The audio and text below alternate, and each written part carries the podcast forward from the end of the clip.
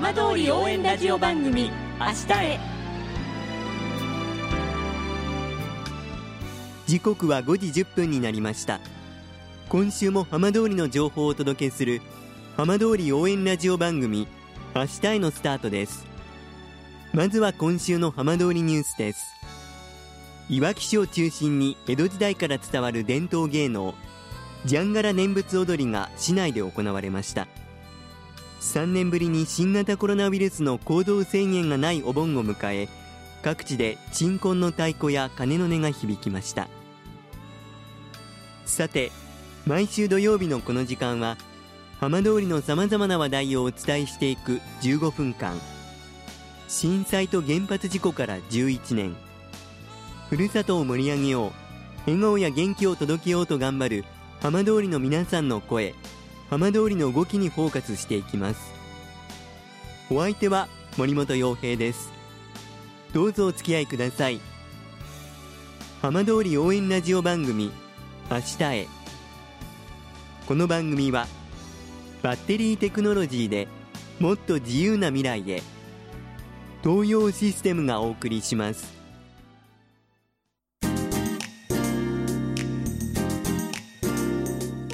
代わっては浜通りの話題やこれから行われるイベントなどを紹介する浜通りピックアップです。浪江町では名物 B 級グルメの浪江焼きそばをさらに盛り上げようとさまざまな取り組みが行われています。今週は浪江町商工会青年部広報委員の及川博樹さんにお話を伺います。及川さんよろしくお願いします。はいよろしくお願いします。さあ今日は浪江町といえばもう皆さんおなじみですね。浪江焼きそばに関する話題なんですけれども町内で浪江焼きそばを食べる方に向けて新しくマップが完成したそうですね。はい。2013年の B1 グランプリで日本一に選ばれたこともある浪江町が誇るご当地グルメ浪江焼きそばなんですけれども観光で訪れた方にとってはあのどこで浪江焼きそばが食べられるかわからないというそういう声が聞かれている状況でしたのでこのマップを通してあの情報提供したいなと考えたのがそもそものきっかけになります。このマップなんですけども、まあ、その浪江焼きそばのあの提供店だけではなくてあの極太の麺が特徴的な浪江焼きそばなんですけれども浪江町では震災前から現在に至るまで焼きそば以外でも極太グルメを提供しているお店がいくつかあるんですね。そのため極太文化も浪江町の魅力の一つと考えまして、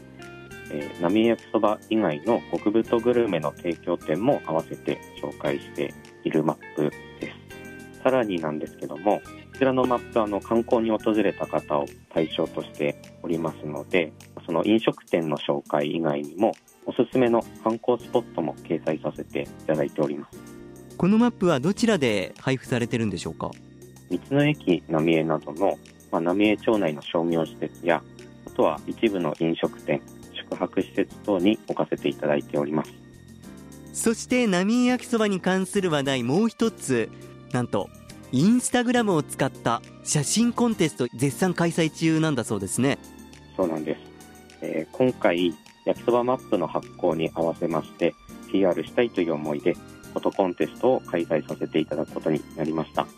詳しいあの内容に関しては、ま、焼きそばマップであったりとか浪江町商工会青年部のインスタグラムアカウントを見ていただければと思うんですけれどもフォトコン開始当初はですね、え、浪江焼きそばの魅力が伝わるものというテーマだったんですけれども、え、浪江町の魅力が伝わるものであれば OK というテーマに変更させていただいております。まあ、浪江町の魅力は焼きそば以外にも、まあ、美しい自然の風景だったり楽しい観光スポットがあったりしますので、はい。まあ、そういったあの風景の写真であったり観光スポットで楽しんでいる写真。あとはもちろんあの浪江焼きそばの、えー、写真であったり、まあ、極太グルメの写真とか、まあ、そういったものをあの投稿していただければなというふうに考えています。あとあの入賞された方には、はい。豪華な品も用意しておりますのであのぜひふるってご応募いただければと思います。こちらのフォトコンテストはいつまでになりますか？今月いっぱいですね、8月31日まで実施しております。では最後及川さんから改めてラジオをお聞きの皆さんに浪江焼きそば浪江の魅力一言 PR いただいてもよろしいでしょうか？浪江町は、えーまだまだ復興の途中ではありますが、まあ、美しい自然の風景があり、まあ、美味しい、まあ、浪江焼きそばをはじめとして、まあ、美味しい飲食店や観光スポットが増えてきています。ぜひ浪江町にお越しいただいて、焼きそばマットを片手に観光を楽しんでいただければと思います。皆様のお越しをお待ちしております。及川さん今日はありがとうございましたありがとうございました。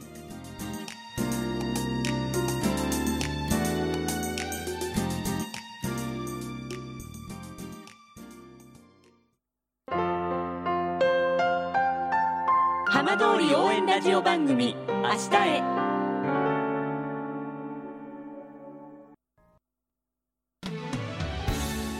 浜通りの情報をたっぷりでお送りしてきました。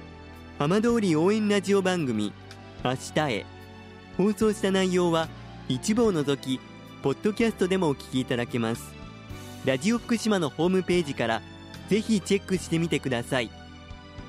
この番組はバッテリーテクノロジーでもっと自由な未来へ東洋システムがお送りしました。